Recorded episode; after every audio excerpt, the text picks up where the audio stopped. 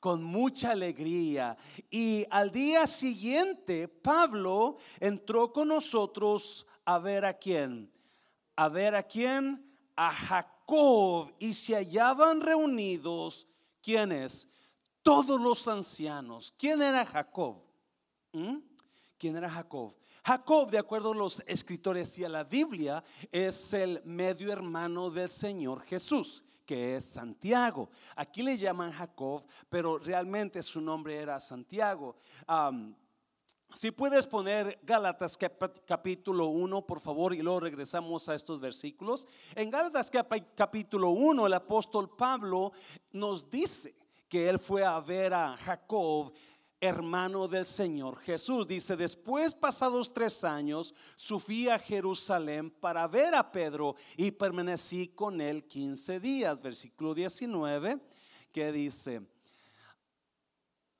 a ver, pon 19, por favorcito. Una, dos, tres, ya. Ok, una, dos, tres, ya.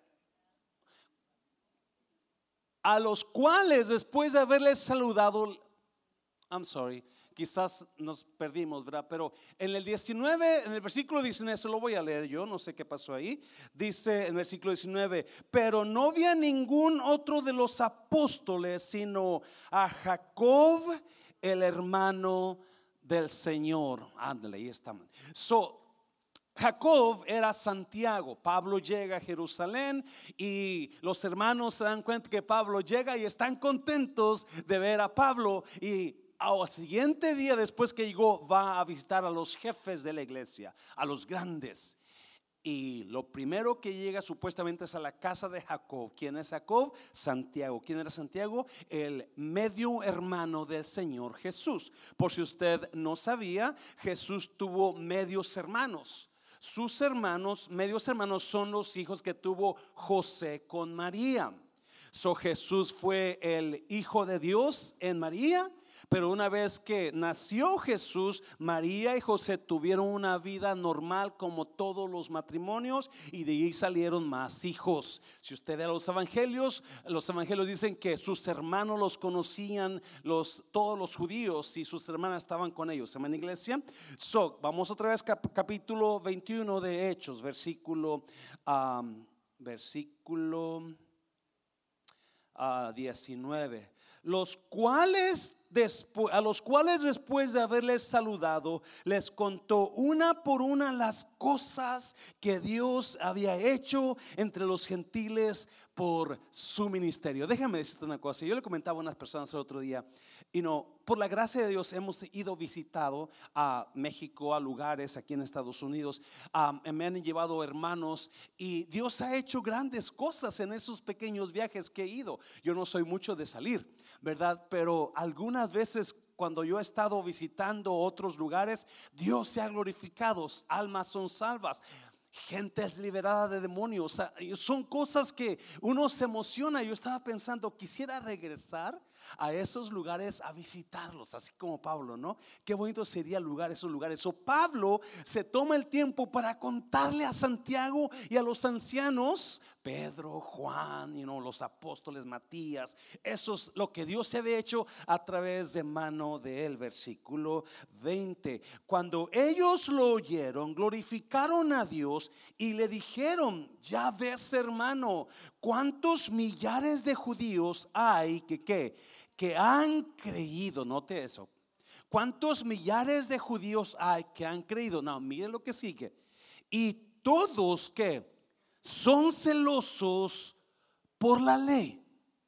había mucho creyente judío, pero todavía muchos de ellos, muchísimos, no soltaban la ley. Querían seguir con la tradición de la ley. Ya habían creído, ya habían conocido a Jesús, pero seguían atados a sus, a sus normas y doctrinas. Y, y, no. Y es la verdad que así somos nosotros, amén, iglesia. Cuando recién somos convertidos a Cristo, como que todavía traemos traemos las raíces de aquí. Ah, cuando paso enfrente de una iglesia me quiero persignar, ¿verdad? Ah, cuando, no, no sé, ¿verdad? Pero you queremos cantar Ave María, ¿verdad? Porque esas son nuestras raíces. So, para los judíos era muy difícil soltar las raíces. Mucha gente que viene a la iglesia no es creyente todavía, pero vienen, les gusta aquí, pero todavía le preguntas y dice, yo soy católico. ¿Verdad? Y, qué bueno que, están así, no nos burlamos, no nos reímos, pero sí, porque eso es difícil de que la gente suelte raíces. Amén, iglesia.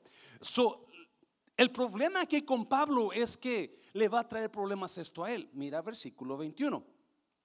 Pero se les ha informado en cuanto a ti que enseñas a todos los judíos que están entre los gentiles a apostatar de Moisés, diciéndoles que no circunciden a sus hijos ni observen las costumbres. ¿Cierto eso? No. Pablo no estaba enseñando que no circuncidaran a sus hijos. Él estaba enseñando que Jesús era el único que puede dar vida eterna.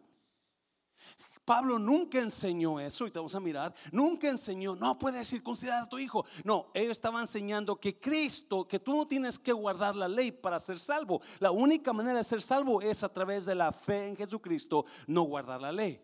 So, you know, porque muchas veces malentendemos lo que la gente dice y muchas veces corremos voces que a mí me dijeron que no son verdad o no hemos entendido. Por ahí y no he escuchado a sabios decir, si alguien viene y te dice, quiero comentarte algo de tal persona, entonces usted debe decirle, espérate, antes de que me digas algo de tal persona, número uno, ¿es cierto? ¿Tú lo miraste? No, pues no. Ok, número dos, ¿me va a ayudar eso que vas a decir? No, pues no. Número tres, ¿qué es, ¿crees que es bueno para ti? No, pues no, entonces no me digas nada. ¿Ya? Ya, pero, ah, ¿cómo somos nosotros? ¿Sabía usted que el hermano fulano, de veras, oh my God, ¿qué pasó? Dígame, cuénteme más. O él está llamando hermano, no terminó de decirme el otro de la historia, ¿verdad? Porque nos encanta escuchar el lodo de los demás. Ah, pero no saquen tu lodo tuyo porque vas a pegar el grito. Porque también usted tiene lodo también usted tiene ropa vieja en el closet. Amén, iglesia. Dáselo fuerte al Señor. So, los ancianos le dijeron a Pablo, le dijeron, el problema con los judíos eso es que han escuchado muchos chismes de ti, Pablo. Y ellos están diciendo que tú estás enseñando que la ley no salva o que, que, se, no, que, se, que no se circunciden tus hijos. Mira versículo 22. ¿Qué hay pues? La multitud se reunirá de cierto porque oirán que has venido, te van a buscar, Pablo. They're gonna, they're gonna go look for you. They're gonna find you. Once they hear that you are here, then watch out, because they're coming for you. Versículo 23. Haz pues esto que te decimos. Hay entre nosotros cuatro hombres que tienen obligación de cumplir voto. Hmm. Tómalos contigo purifícate con ellos y paga sus gastos para que se que rasuren la cabeza y todos comprenderán que no hay nada de lo que se les informó acerca de ti, sino que tú también andas que ordenadamente guardando la ley. 25. Pero en cuanto a los gentiles que han creído, nosotros les hemos escrito determinando que no guarden nada de esto solamente cuatro cosas, que se abstengan de ¿qué? Sacrificado sacrificado los ídolos obviamente. ¿Dónde estoy? Ya me perdí aquí. De sangre, de ahogado y qué más? Y de fornicación. So, hay cuatro cosas que la Biblia, el Nuevo Testamento nos impide hacer. De todo eso, escuche bien, porque hay gente que es que usted, eso, ese café que usted toma, ese es del diablo, pastor. You know, hay gente que a todo le agrega. Es que, you know, pero you know, la Biblia me dice que hay cuatro cosas que yo no debo de hacer. ¿Estás aquí, iglesia? Número uno, no comas de lo que se sacrificó a ídolos. Quizás eso ya no se use ahora, pero quizás en algunas partes todavía. Yo he, ido a México donde hay gente, le lleva a los altares de muertos, a, a, ídolos, a dioses, les lleva ofrendas. Eso no te lo puedes comer. Y en aquel tiempo ya hemos hablado mucho y no quiero pasar mucho tiempo en esto porque tengo mucho que, hablar. Ah, en aquel tiempo ponían los que sacrificaban a ídolos, lo ponían en las tiendas a medio precio, en descuento. O la gente para ahorrar dinero iba y compraba carne que era sacrificada. So, la Biblia dice, no, eso no. Número dos, ¿qué más? Sangre. No puedes comer sangre. La moronga o cómo se llamaba? No morcilla, no más, no más, porque la sangre está a la vida. Número tres, ¿qué más? Carne de animal ahogado, no puedes comer. Y lo cuarto, ¿qué más? Fornicación, donde dice que yo no puedo dormir con una mujer. Ahí miro. Una mujer que no es tu pareja, no puedes dormir con ella.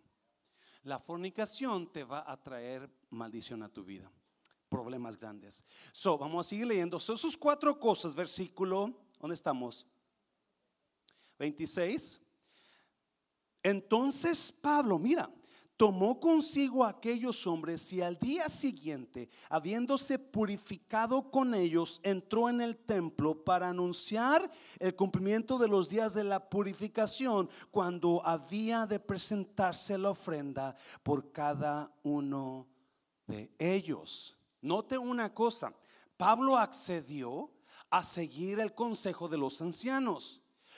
O sea, en otras palabras, él trató de cubrir lo que él creía. Todo quizás por su plan que tenía Jerusalén. Yo ir a Roma, no sabemos, hay un poquito de confusión en eso, pero Pablo decidió seguir el consejo y él hizo su voto. Acuérdense, en número, no, en Creo que Éxodo, no sé si es Éxodo o números, por aquí lo apunté, parece, no estoy seguro si lo apunté. En números capítulo 6, la Biblia habla del voto nazareo. El voto nazareno era un voto que los levitas hacían delante de Dios, donde ellos se iban a consagrar, se iban a apartar por un tiempo y no iban a tomar vino ni nada de la uva, del fruto de la uva, no iban a cortarse el cabello y ah, iban a estar separados para Dios por cierto tiempo. El mínimo tiempo que ellos iban a, deberían de, guardar ese voto era 30 días, era lo mínimo. De ahí más 30 días para arriba usted podía durar lo que usted quisiera. Sansón nunca se cortaba el pelo, ¿se acuerdan? ¿Verdad? Cuando Sansón quedó pelón. Bueno, So, Sansón hizo ese voto nazareno. Cuando se terminaba el voto, hacían una fiesta, hacían una, Mm, you know, tenían un servicio donde se presentaba, se cortaba el cabello de la persona, se daba una ofrenda a Dios y el cabello de la persona se quemaba en ofrenda a Dios junto con la ofrenda, diciendo, aquí terminó mi voto. So Pablo está en eso, junto con los que hicieron su voto para tratar de, de, de cubrir las apariencias. Y versículo 27. Pero cuando estaban para cumplirse los siete días, unos judíos, unos que judíos de Asia, al verle en el templo, alborotaron a toda la multitud y le echaron mano, 28, dando voces. Varones israelitas, ayudad. Este es el hombre que por todas partes enseña a todos contra que el pueblo, la ley y este lugar, ¿cuál lugar? El templo. Y este lugar, ¿a dónde estoy? ¿En qué versículo estoy? 28, gracias. Y además de esto, ha metido a griegos en el templo y ha profanado este santo lugar, 29, porque antes habían visto con él en la ciudad a Trófimo de Éfeso, a quien pensaban que Pablo había metido en el templo. Acuérdese, ah, otra vez, la gente estaba hablando cosas que no eran ciertas. Ellos habían visto a Trófimo con Pablo y asumieron que Pablo entró con Trófimo al templo. Trófimo era griego. Los griegos no podían entrar al templo, al lugar santo. Había el atrio exterior donde todo mundo podía entrar, mujeres, griegos, judíos, la, la, la, pero solamente los judíos varones podían entrar al lugar santo. Y había una pared que paraba a la gente y ahí tenía, no puedes entrar. Tenía anuncios, si entras vas a morir, ¿verdad? So, you know, pero acusaron a Pablo que metió a la gente. Por eso la Biblia, capítulo, creo que capítulo 2 de Efesios, capítulo 2 o 3, no recuerdo exactamente, Pablo dice que Cristo rompió los muros de la ciudadanía de los judíos y los gentiles. Y cuando está hablando, rompió, tumbó el muro, la división que nos detenía. Ahora nosotros los gentiles que no podíamos entrar al templo, ahora no solamente al templo podemos entrar, sino directamente al lugar santísimo con Dios, ¿verdad? So ese era el problema con los, con los gentiles que no creían, los judíos no podían detener a gentiles en, dentro del templo, solamente en el atrio exterior. Solo ven y automáticamente acusan a Pablo que metió griegos o gentiles al templo. Versículo 30. Así que toda la ciudad se conmovió y se agolpó el pueblo y apoderándose de Pablo le arrastraron fuera del templo e inmediatamente que hicieron cerraron las puertas. Wow. Los judíos creyentes ahora están siendo influenciados por un grupo de judíos que vienen de otro lugar que están acusando a Pablo. Versículo 31. Y procurando ellos que matarles, se le avisó al tribuno de la compañía que toda la ciudad de Jerusalén estaba alborotada. El tribuno se llamaba Licias, más adelante lo vamos a, conocer el nombre, pero Licias era el tribuno. So le mandan de sirvente porque van a matar a un hombre ahorita. Y corre el tribuno, versículo 30, 32. Este, tomando luego soldados y centuriones, corrió a ellos y cuando ellos vieron al tribuno y a los soldados, dejaron de golpear a Pablo. Obviamente lo quieren matar, cerraron las puertas para que nadie se metiera y comenzaron, pum, patatas y golpes. Y usted se imagina, ¿no? Me encanta este hombre. Ahorita vamos a mirar por qué. Versículo 33. Entonces, llegando el tribuno, le prendió y le mandó atar con dos cadenas y preguntó quién era y qué había hecho.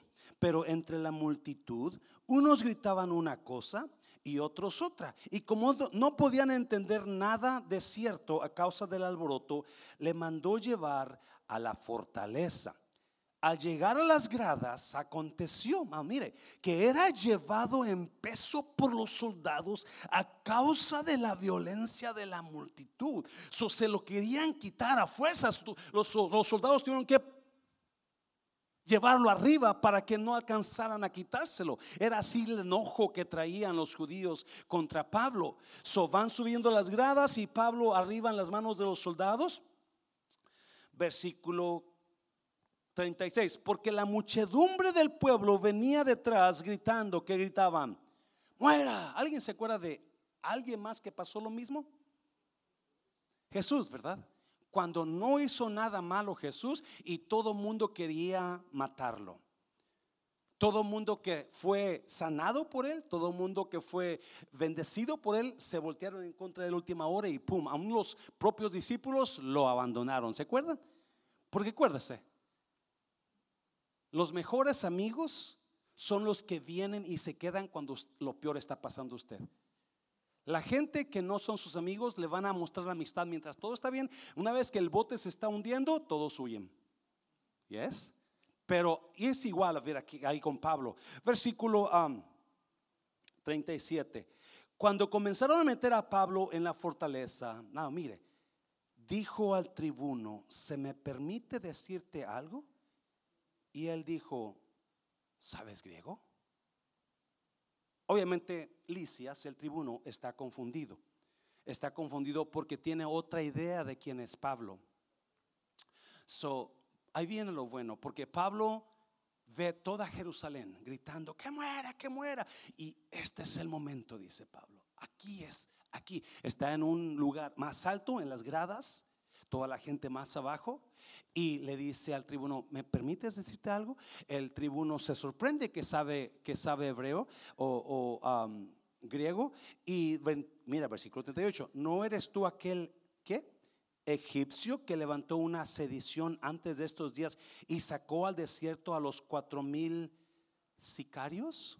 So, el tribuno Olicias pensaba que Pablo era un hombre, un falso profeta, egipcio, judío egipcio, que días antes había, se había levantado contra Roma y les había dicho a los, a los judíos que él iba a liberar a los romanos. So agarró cuatro mil sicarios, cuatro mil terroristas. Sicario viene de la palabra sica.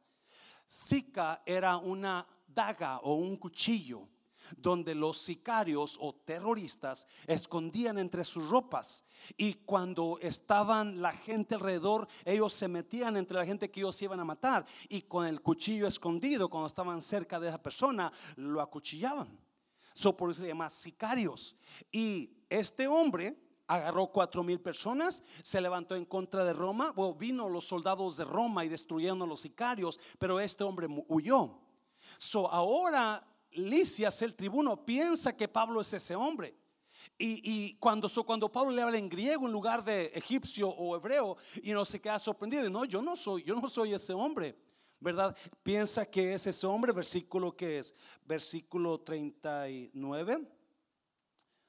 Ah, entonces dijo Pablo, yo de cierto soy hombre judío de Tarso, ciudadano de una ciudad no significante de Cilicia, pero te ruego que me permitas hablar a quién? Al pueblo. Wow. Y cuando él se lo permitió, Pablo, estando de pie en las gradas, hizo señal con la mano al pueblo. Y hecho gran silencio, habló en lengua hebrea, diciendo. Now, piense lo que está pasando. En, los, en las cartas de Pablo en Romanos, él dice que él tiene tanto amor por los, sus hermanos judíos que él quisiera ser él no salvo con tal que sus hermanos judíos fueran salvos. Ese es el amor que tiene Pablo. So, este es el momento que esos hombres que lo quieren matar, el momento que va a hablar. Este es el momento que él esperaba decirle a la gente, darle a la gente el mensaje de Cristo. So, en cuanto Pablo levanta, que era su costumbre, levanta la mano, todos se quedaron.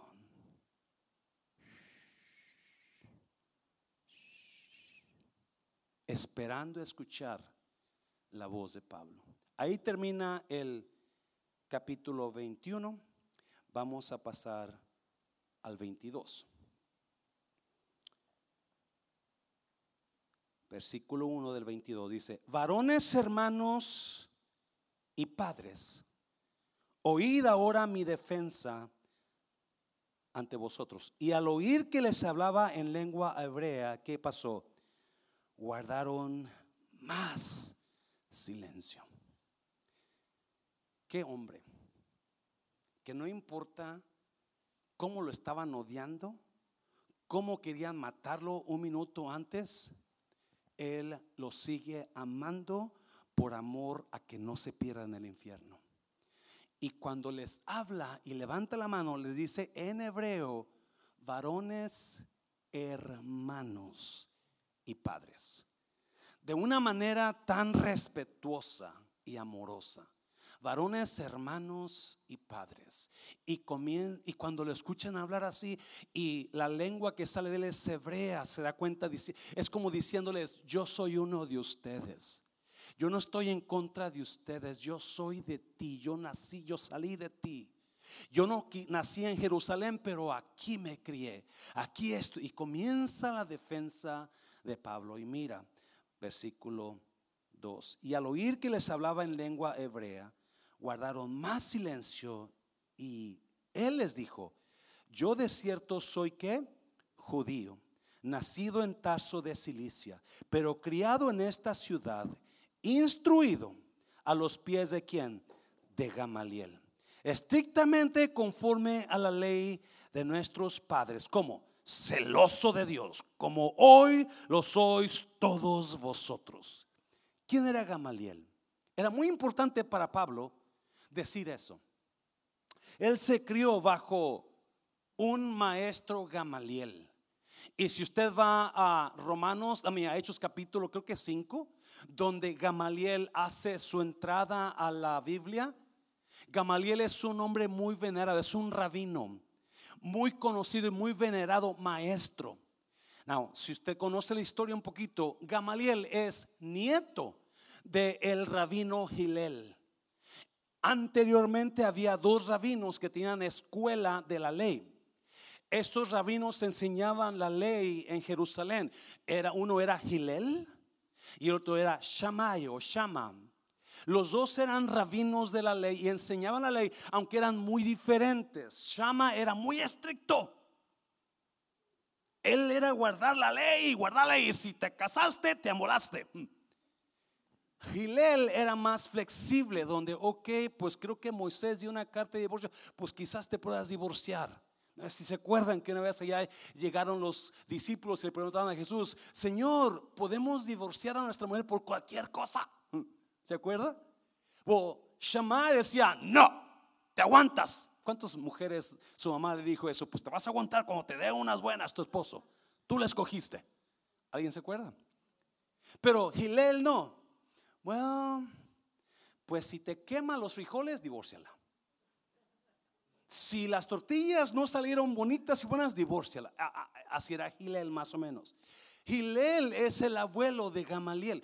todos saben quién es Gilel, todos saben quién es Shammai, todos saben quién es Gamaliel. Ahora están entendiendo, por eso Pablo les dice, yo fui, yo nací en Tarso, pero aquí estudié bajo los pies de el gran rabino Gamaliel. En otras palabras, yo conozco la ley, yo crecí con la ley, yo fui católico, yo crecí católico, pero ahora estoy viviendo la vida increíble de Cristo. Hazlo fuerte, hazlo fuerte.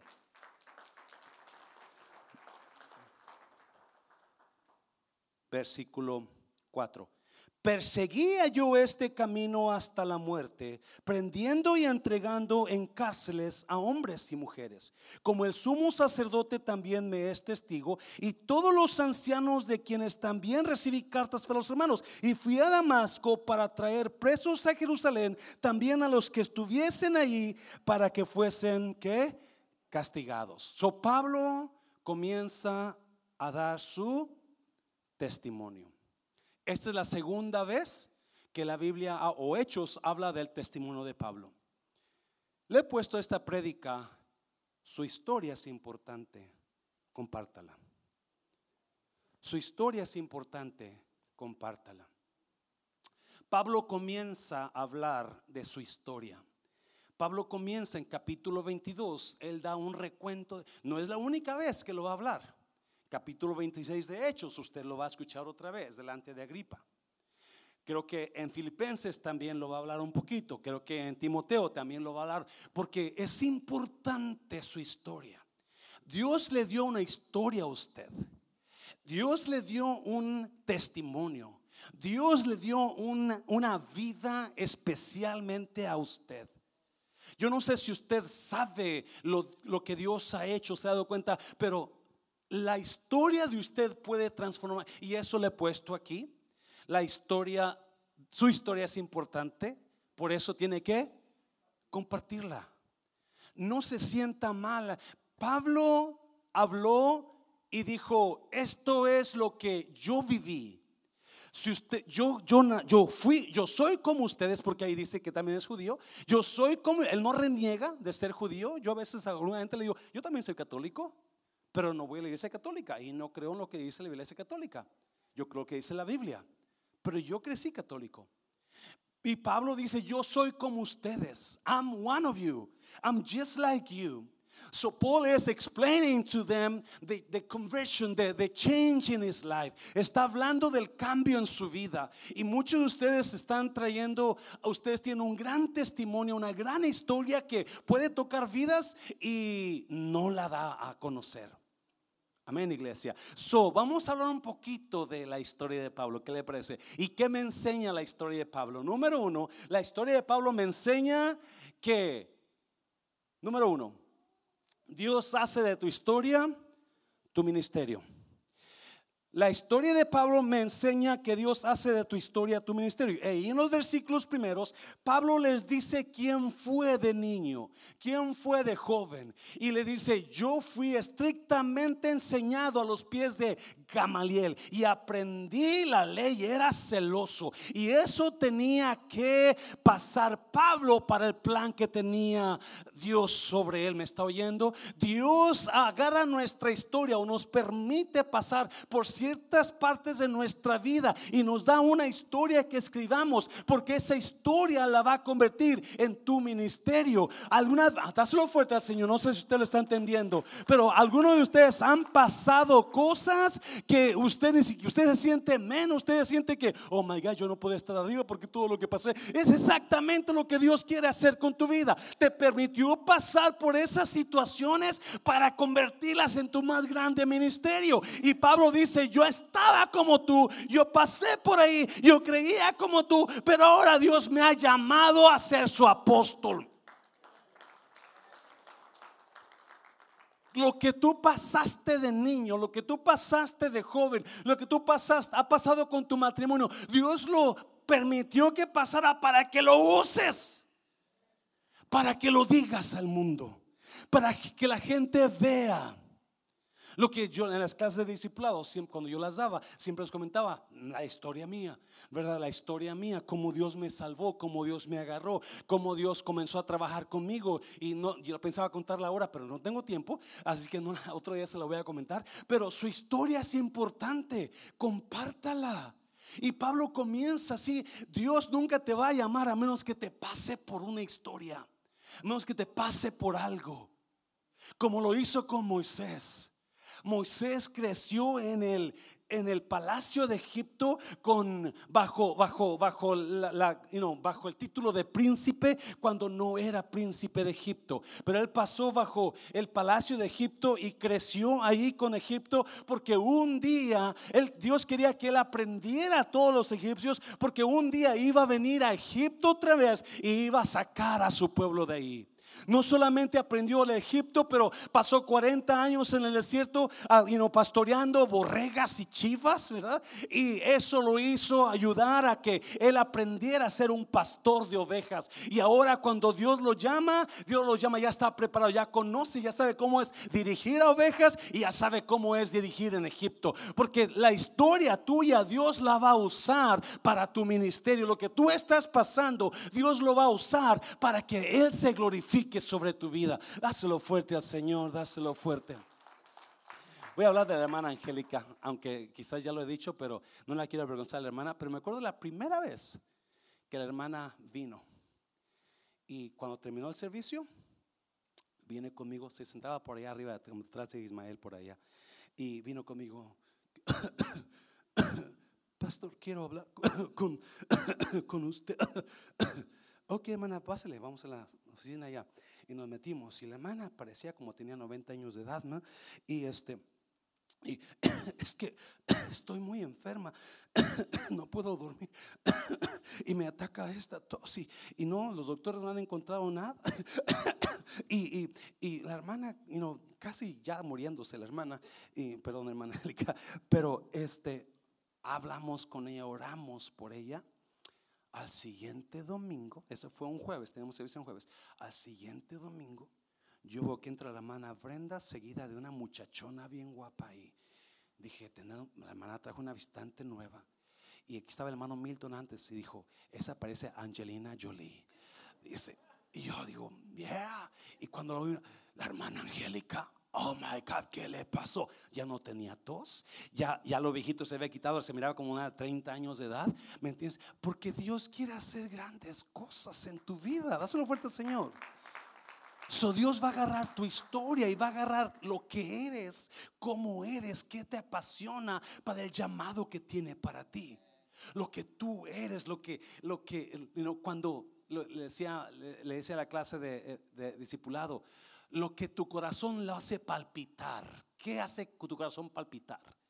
Y no, para mí el ver los Cowboys ganar, ah, pum, pum, el corazón está palpitando bien gozoso, ¿verdad? Para mí, las muchachas de vez en cuando, ¿verdad?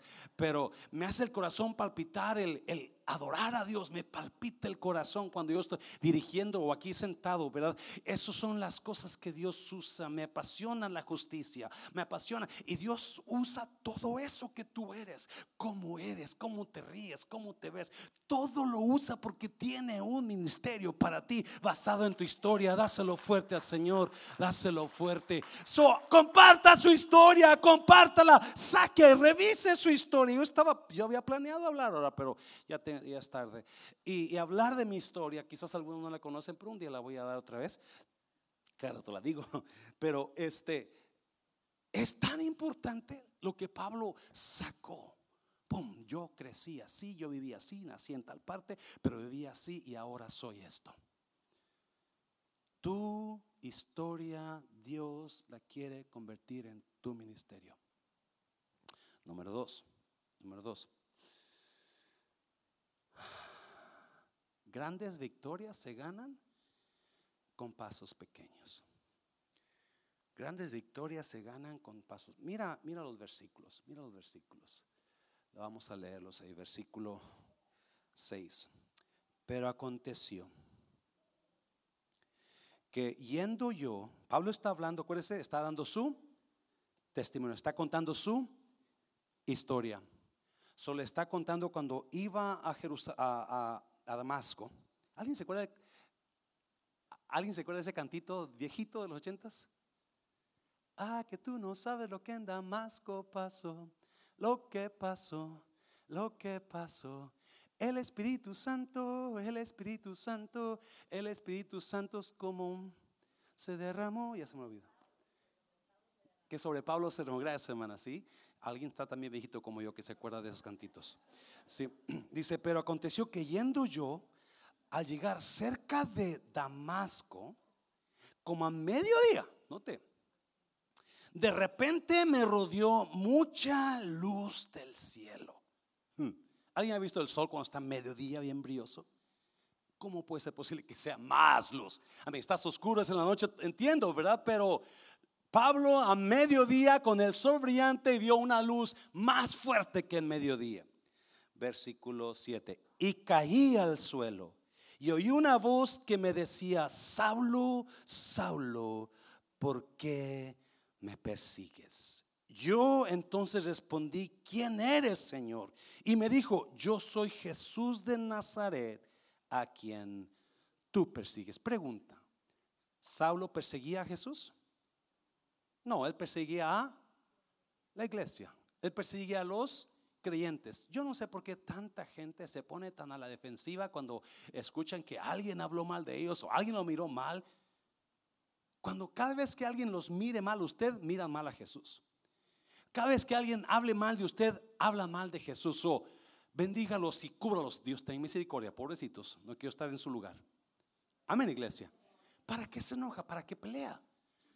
Cuando alguien le hace la guerra, me acuerdo un tiempo que hubo mucho ataque, mucho ataque aquí en la iglesia. Y yo casi me paro en el púlpito y digo los nombres de las personas porque ya estaba hasta aquí. Porque obviamente yo sabía quiénes, quiénes eran, además que se escondían. Pero Dios me dijo, cállate la boca. Cuando yo, a mí me azotaban, yo no dije nada. Yo no abrí mi boca, así dice la Biblia. No diga, no abras la boca. Deja que, deja, yo hago justicia. Amén, iglesia. So, you know, no se preocupe. Jesús le habla, se presenta con Pablo y le dice, tú me estás persiguiendo a mí. Versículo que y los que estaban conmigo vieron a la verdad la luz y se espantaron, pero no entendieron la voz del que hablaba conmigo. Acuérdese, iglesia, las cosas espirituales se las revela Dios a usted, no al mundo. Tiene, tenemos, tenemos una gran ventaja. Pablo dice que él escuchó la voz y la entendió. Los otros no la entendieron. Escucharon, porque capítulo 9 de hecho dice que la escucharon, pero no sabían quién hablaba o qué decían. So, la gente no va a entender lo que Dios le está hablando. El gran misterio del cristianismo es que Dios revela su palabra a sus hijos, no a los de ella. Pablo dice en Romanos que para ellos la palabra de la cruz es locura. Es locura a los que se pierden. Porque no la quieren entender, pero usted y yo la entendemos bien. Versículo 10. Y dije, ¿qué haré, Señor? Qué bonito, ¿no? Saulo es la primera vez que se encuentra con Dios, pero el impactante ah, situación que está pasando en ese momento, la luz, la voz, que se da cuenta que no es otra cosa más que el Dios vivo, el Dios que él ha aprendido que no conoce todavía.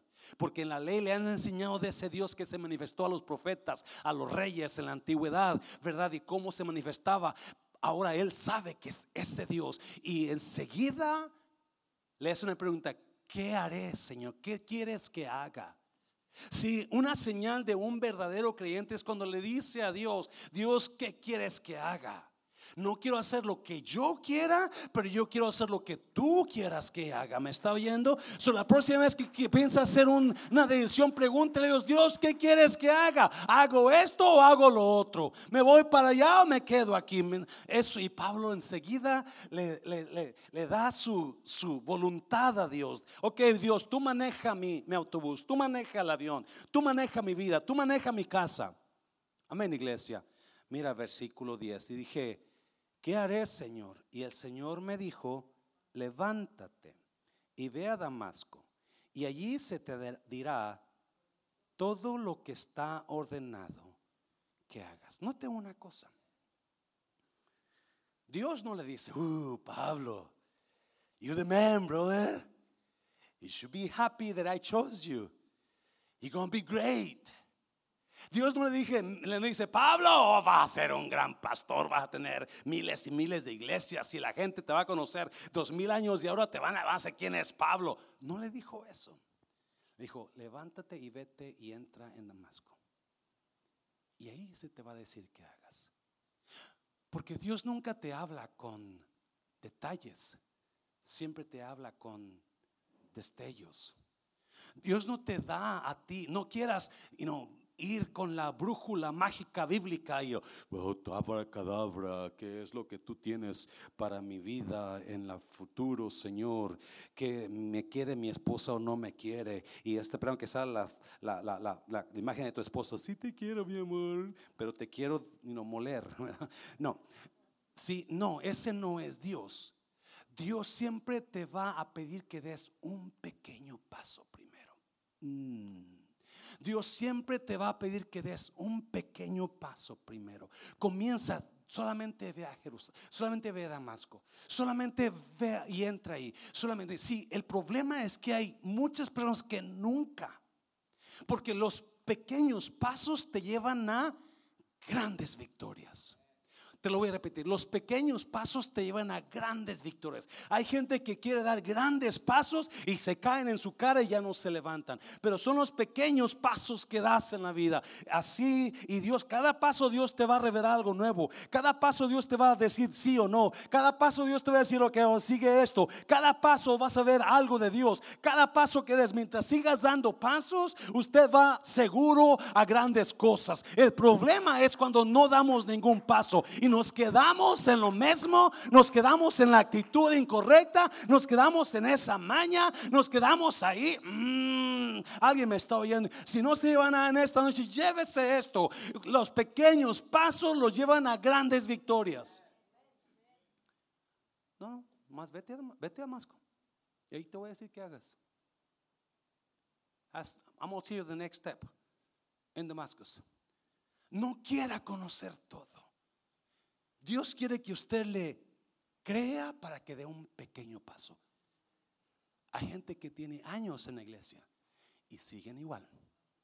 No han tomado una clase de discipulado, no han aprendido a diezmar, no han aprendido a servir. Ouch. Diga ouch. Dígale a alguien de pequeño un paso. De un paso. Hay matrimonios que están en el mismo pleito de siempre. Y ahí están, encerrados, estancados. No, no, de un pequeño paso. Dígale a alguien, muévase, mueva los pies, mueva los pies. Un pequeño paso. Un, no se quede igual. No sé qué. Los pequeños pasos lo llevan a grandes victorias. Los pequeños pasos producen grandes victorias. Los pequeños pasos son los más seguros. Si brincas te puedes caer. Si das muy largo te puedes dañar. Pero pequeño, un movimiento aquí, un movimiento allá. Y de repente cuando más se acuerda, ya tiene la victoria. Dáselo fuerte a Jesús, dáselo fuerte. ¿Qué hago, Señor? Vete a Damasco. Y ahí te voy a decir qué hagas. Aquí está, pastor. El equipo del refrán, de, de, damos este, este, este equipo de, este restaurante chino a la iglesia. ¿Y qué hacemos con él? Nosotros los, los, líderes y los ancianos. ¿Qué hacemos? Pues vamos a orar. Y a los 30 minutos, ¿qué, qué, qué les dijo Dios? Vamos a hacer un buffet. Ok, vamos a hacer un buffet. El primer paso, ¡pum! La decisión. Y después, ok, ¿ahora qué sigue? No, pues vamos a remodelar esa cosa porque está destruida y ratas y cucarachas por todas partes, porque era chino. No sé, no no sé, no sé. Si usted va a comida china, usted va a comer ratas y cucarachas. Yes, déjeme decirte, te doy un pequeño testimonio. Cuando trabajaba en la aerolínea. Ah, una vez me encantaba ir en las tardes a cenar a un restaurante chino ahí en el food court de, las donde trabajaba. Me encantaba ir esa ahí o era en un um, barbecue place que me daban la un amigo me conocía ahí, me servía una papa la más grande llena de carne y me, me pero combinaba los dos, pero eran los dos, o papa con carne llena o comida china. Y un día estoy sentado ahí y estoy con mi, y no es por echar a los chinos, no, simplemente porque la señora que nos dio era china, este, y era pedir beef and broccoli, y agarro un pedazo de broccoli con el tenedor y me lo llevo a la boca, y colgando miro un pedazo de beef, colgando, grandote, por aquí así de grande. Y ya me iba a comer cuando lo miré raro, dije, este no es beef. Oh my God, una cucaracha. Apenas comenzaba a comer, se me quitó el hambre. Y como por tres, cuatro, sé, medio año, no sé, no fija más a la comida china. ¿Por qué? Oh my God, no. Lo siento si ya le quité el hambre. ¿En qué estábamos?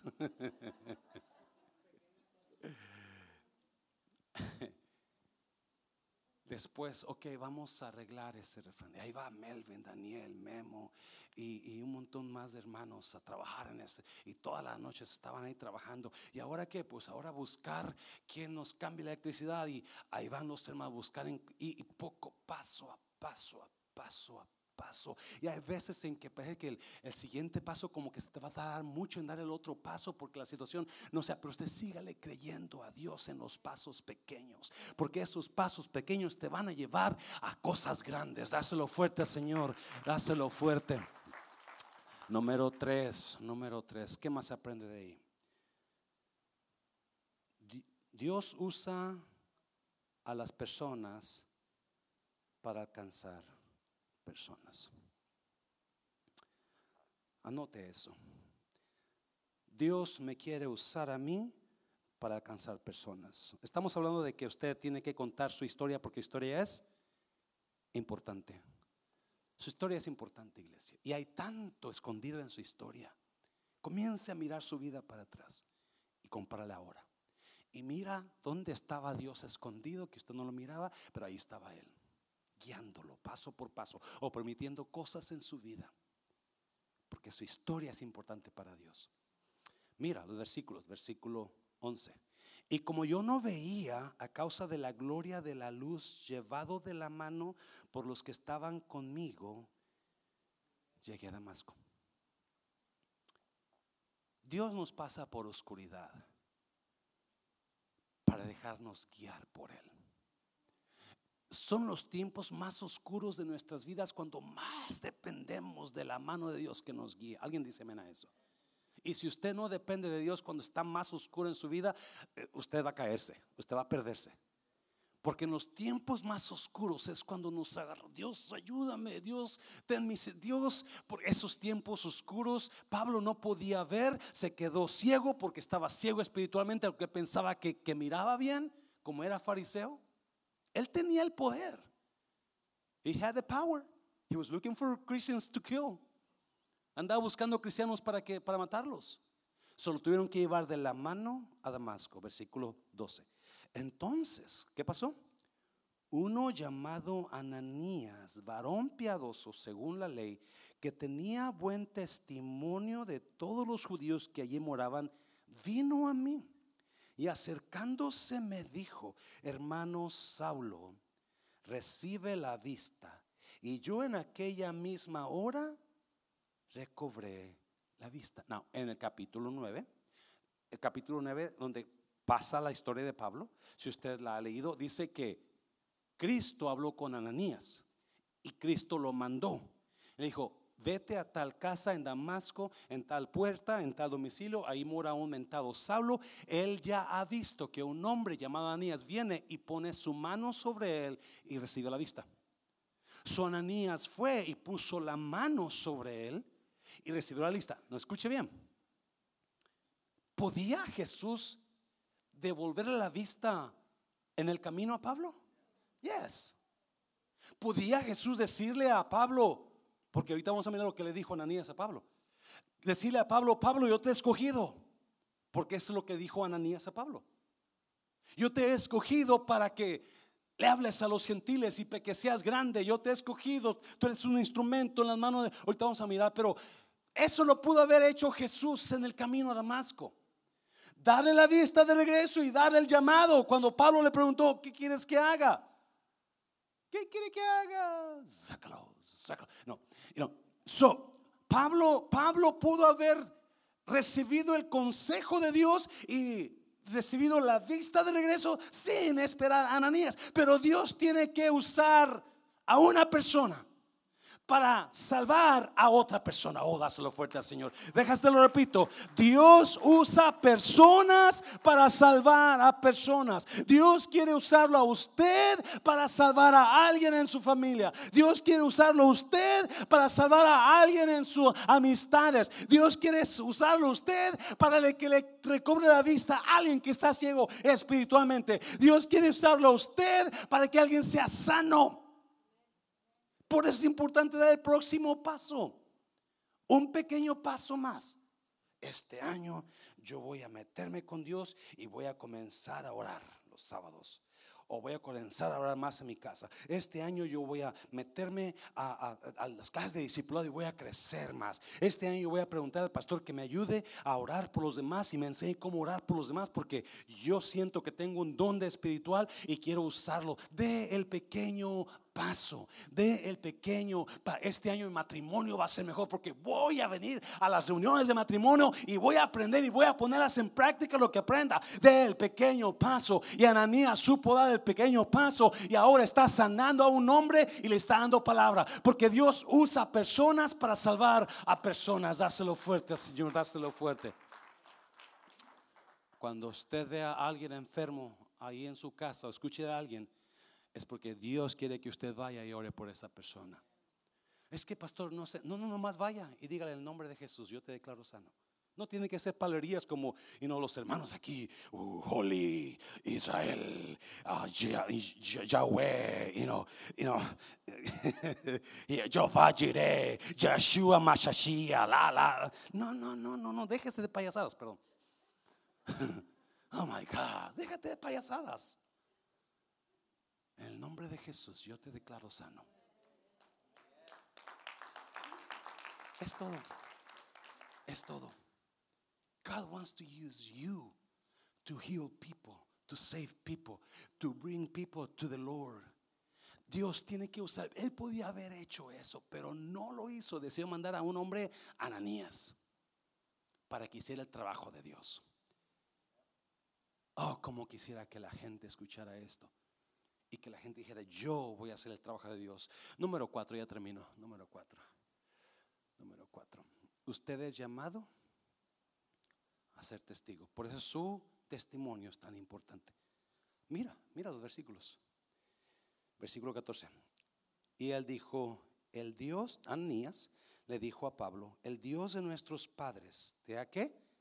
Escogido. Ah, número uno, ¿para qué? Para que conozcas su voluntad. ¡Wow! Dios quiere que usted conozca la voluntad de Dios para usted. Y la voluntad de Dios para usted se conoce, se encuentra en la palabra de Dios. Es importante que usted venga a la iglesia y comience a recibir y lea la Biblia para que comience y se meta a estudiar quizás si pueda un poquito más para que usted esté recibiendo la voluntad. El mundo allá afuera está en oscuridad, están perdiendo porque andan perdidos como gallinas sin cabeza. ¿Alguien visto una gallina sin cabeza? Su mamá, su abuela mataba gallinas, you la gallina. Y usted, y un día mi abuela viene, yo tenía siete años, hijo, ven, agarra la gallina, yo te voy a decir cómo le hago. Oh, no, no, no. Ah, ah, I'm not a chicken killer. Yo no soy una matadora de gallinas, yo no. Pobres gallinas, yo, mi abuela, Dios te bendiga, abuela. No. Pero las pobres gallinas andan por todas partes y así anda la gente afuera. Dios quiere que usted conozca la voluntad de Él en su vida, en su matrimonio. Alguien está aquí, iglesia. Oh, dáselo fuerte, dáselo fuerte. ¿Qué más? ¿Qué más? Dios te ha escogido, Pablo, para que conozcas su voluntad y veas al justo. ¿Y qué más? Y oigas la voz de su boca. Eso pasó. Si usted mira Gálatas capítulo 1, Pablo da ahí un poquito de lo que hizo después que fue salvo y dice ah, Pablo que él después que fue salvo se fue a Arabia por tres años. No estuvo en Jerusalén, no subió con los apóstoles, se fue a Arabia y estuvo allá por tres años. Entendemos y muchos uh, comentaristas creen que Pablo estuvo recibiendo de Dios personalmente. Capítulo 11 de 1 Corintios donde habla de la Santa Cena dice, porque yo recibí del Señor que el día que fue entregado. todos creemos que, yo creo, que Pablo recibió revelación de Dios personal en ese tiempo que estuvo él, y no aparte. Porque acuérdese, el descanso en Dios siempre va a traer refrescura de Dios para usted. Otras palabras, cuando usted se agarra un tiempo de descanso en Dios, donde se va a meter con Dios, va a orar, va a ayunar, va a descansar en Dios, va a recibir palabra. Dios va a revelarle palabra, Dios va a revelarle voluntad, pero es bueno. Este año que viene, se lo voy a decir a mis líderes, a los líderes de la iglesia, sus líderes de usted. Yo les dije, cada líder tiene cuatro semanas de descanso. Porque nuestros líderes hacen tanto trabajo que nomás son los únicos que hacen a veces y no, um, no los únicos, pero son los que están siempre dándole, dándole, dándole, que se me están cansando. Amén, iglesia. So la iglesia necesita ser, o el pastor necesita ser sensible al cansancio de ellos y decirles, tú descansa.